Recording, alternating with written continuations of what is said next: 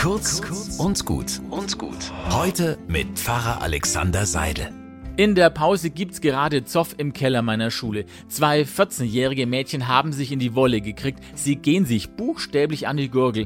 Als die beiden Streithennen endlich getrennt sind, platzt es aus der einen heraus. Ey, die Bitch hat Schlampe zu mir gesagt.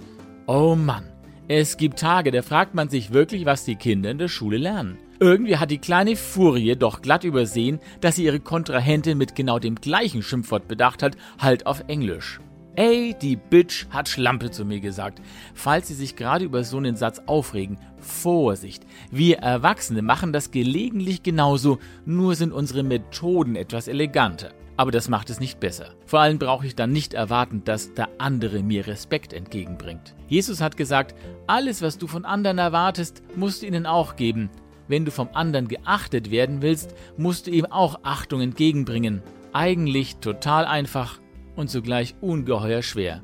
Aber da gibt's keine Alternative, denn sonst bin ich auch nicht klüger als die beiden Mädels im Schulkeller.